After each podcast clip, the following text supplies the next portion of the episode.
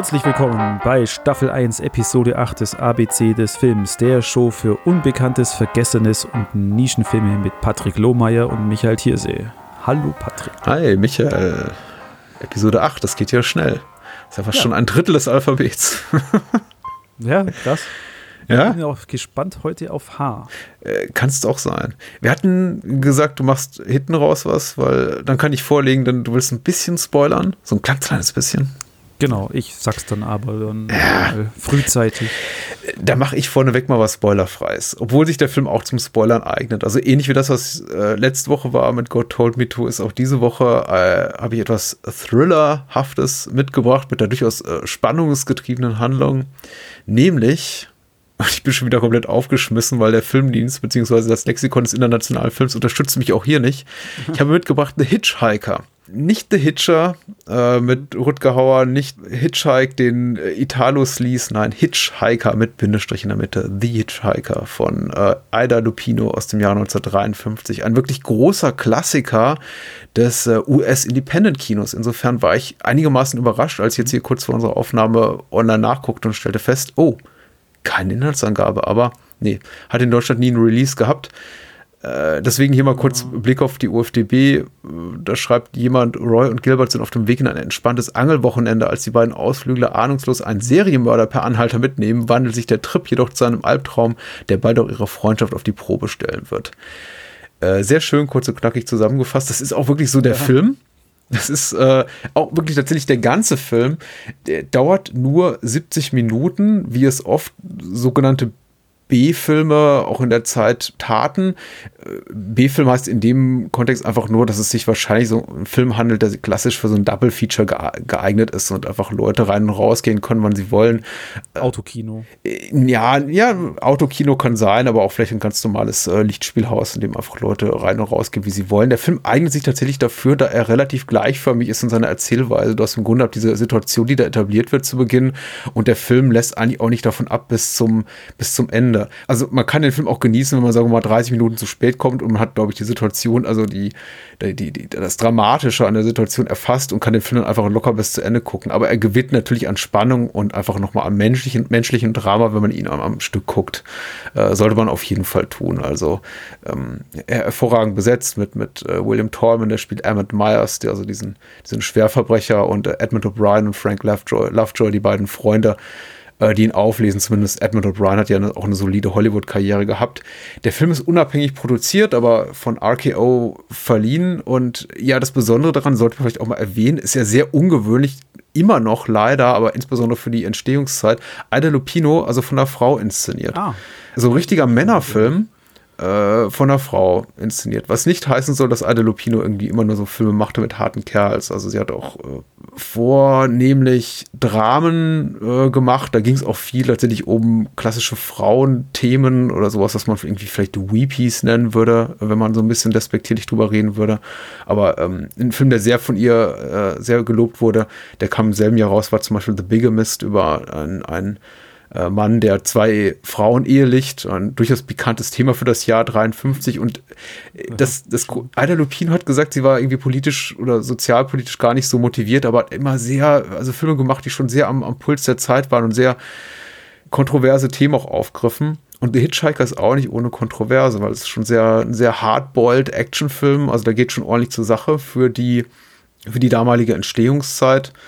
Ach, müsste ich einen Vergleich zu, zum Vergleich heranziehen, ein Film von heute wäre es vielleicht sowas wie Auf der Flucht. Also wirklich so ein Film, der quasi eine, eine Prämisse etabliert mit, hier ist ein Kerl, der rennt weg und den letzten, die nächsten 90 Minuten siehst du eigentlich nur, wie er davonläuft vor FBI-Agent oder sonst wem, ist auch eigentlich dieser Film. Du hast, du hast dieses Kidnapping und du bist die nächsten 65 oder 70 Minuten damit beschäftigt, darüber zu rätseln, ob die dann am Ende die beiden entführten Angelfreunde davonkommen oder eben nicht.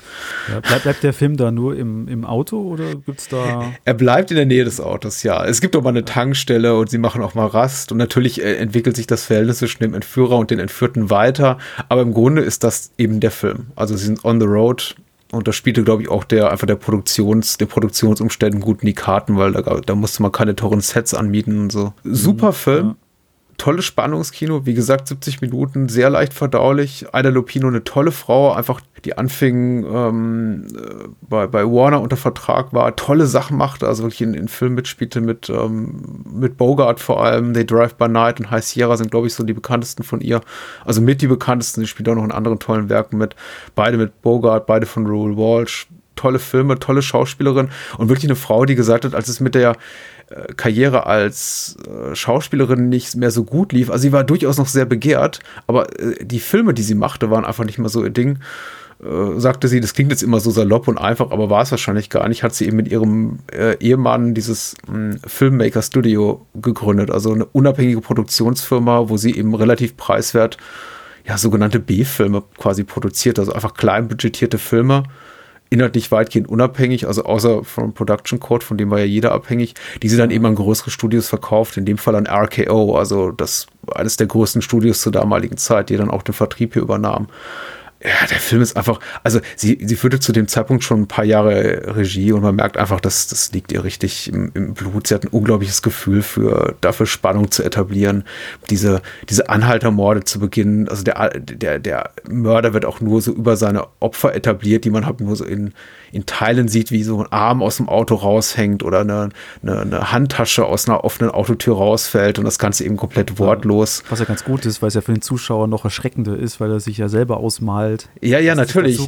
Und, und, auch natürlich so ein Spannungselement hat erstmal, weil ich dachte, der Film würde echt mal erst so eine Suspense-Sache daraus machen, ob William Tallman, wenn wir ihn dann sehen, also der hier den, den Serienmörder spielt, ob er, ob er es denn wirklich ist. Der wird auch so ganz sinister etabliert, der, sein Kopf tritt quasi so aus dem Schatten raus, also eindeutige Noir-Elemente stilistisch Trash oder das, was man später als solche klassifizieren würde. Und der Film macht eigentlich kein Geheimnis draus, sondern ist eigentlich straight to the point, sagt dann gleich hier, nee, der ist es. Das ist der Bösewicht. Der hat irgendwie schon 20 Leute auf dem Gewissen. Jetzt müssen wir mal gucken, wie unsere beiden äh, Protagonisten da, da rauskommen. Und ja, 70 Minuten, kein Gramm Fett am, am Drehbuch, äh, da vier, fünf herausragende Spannungsmomente, durchaus auch harsh, also so im Rahmen der Möglichkeiten damals. Es kommt auch ein Tier zu, zu Schaden. Äh, aber nur, nur offscreen, weil mehr ging eben damals nicht.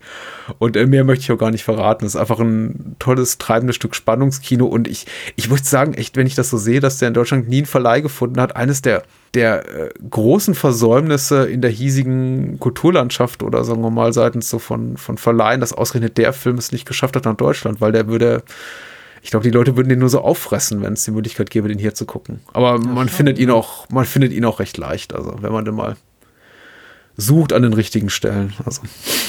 Alles klar, na cool. Ja, schade eben, dass er nicht erhältlich ist in Deutschland. Den hätte ich, glaube ich, ganz gern auch mal mhm, mh, mh. gesehen. Aber mal schauen. Du, du, hast ja auch was Kriminelles, glaube ich, mitgebracht, ne? Ja, ja, kriminell. Ja, nichts Unbekanntes. Mhm. Da werden jetzt sicher viele sagen, oh, das ist doch ob das hier überhaupt reinpasst. Aber es ist, glaube ich, so ein bisschen in Vergessenheit geraten. Und zwar. Äh, du, ich habe einen Cannes-Gewinner und ich habe Oscar-nominierte also, ja, Filme auch schon vorgestellt. Also bitte. ja, ja.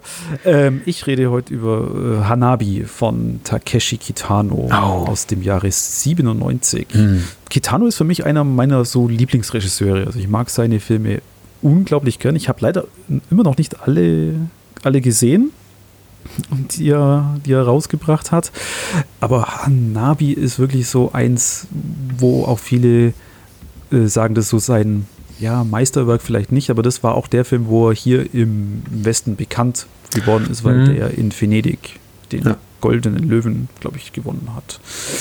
Ich lese mal vor, was das Lexikon des internationalen Films dazu sagt. Ein Polizist der Tokioter Polizei sieht sich mit einer Lebenssituation konfrontiert, in der seine Frau sterbenskrank ist, er selbst hochverschuldet ist und sich zudem verantwortlich für Tod und Verletzung von zwei Kollegen fühlt. Schweigsam und scheinbar ohne Gefühlsregung, aber in Konfliktsituationen mit unbarmherziger Gewalt versucht der Polizist seine Schuld zu begleichen.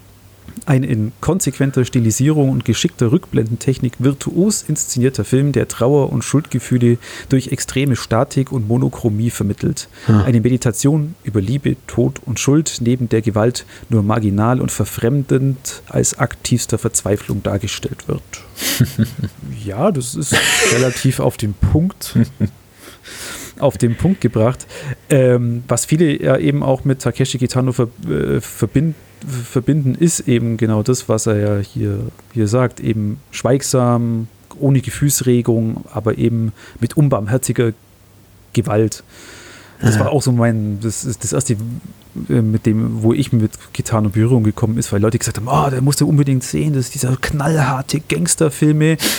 Ähm, das, ist, das ist Hanabi ja eigentlich nicht. Klar, er hat diese Gewaltausbrüche, aber er ist, er ist ein zutiefst melancholischer, zutiefst kunstvoller Film, der ja immer wieder gespickt wird mit langen Einblendungen von Kitanos eigener Kunst.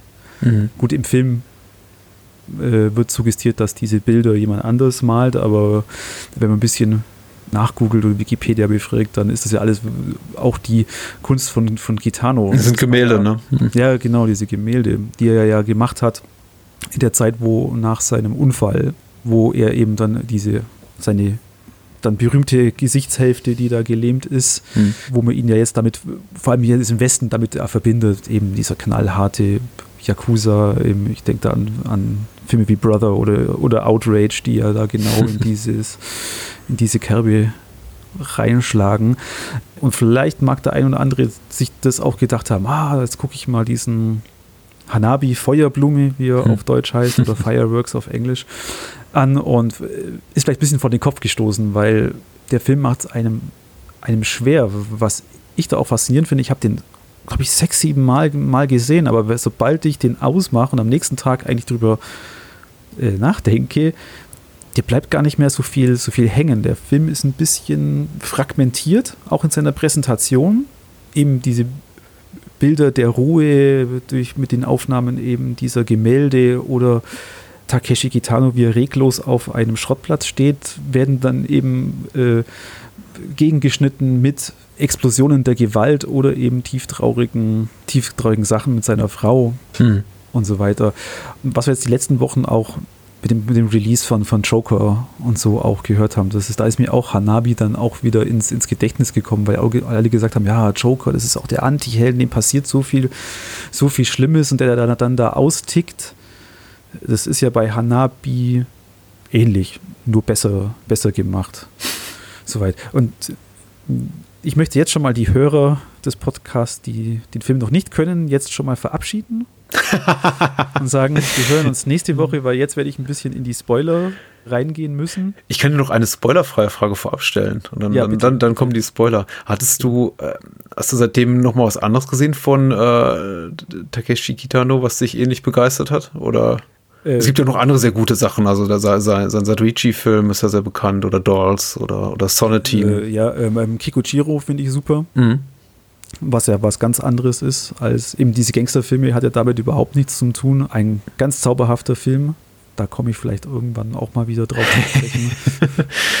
Weil ich habe die so in, in, in Reihenfolge ihres Erscheinens tatsächlich für mich entdeckt und ich habe, ähm, für mich war Hanabi gar nicht mehr, glaube ich, so die Überraschung. Ich wollte es nur hinzufügen. Das soll jetzt nichts von der Qualität des Films wegnehmen, aber ich hatte eben auch schon vorher, ähm, also Violent Cop ist abends ziemlich straighter und ich finde nicht besonders herausragender Gangsterfilm. Aber ich hatte eben dieses äh, Violent Cop Box Set. Das gab es damals in UK in den 90ern. Und da waren eben, eben dieser drin und Boiling Point und Sonatine. Und gerade Sonatine geht auch schon so ein bisschen in die naja, melancholische Richtung. Ganz ja, deutlich. sehr ähnlich zu Und Hanabi. deswegen hat mich Hanabi dann, glaube ich, gar nicht mehr so gepackt, weil ich weiß, das war eben, wie du schon sagst, also hier Goldener Löwe und so weiter. Also ein Riesengesprächsthema auch so im, im Awards-Bereich. Und äh, ich saß so da und dachte, ja, das hat er aber, solche Sachen macht er aber schon seit ein paar Jahren. was, was mich jetzt eben bei Hanabi und jetzt ist es dann wirklich im Spoiler-Territorium, Spoiler, ja.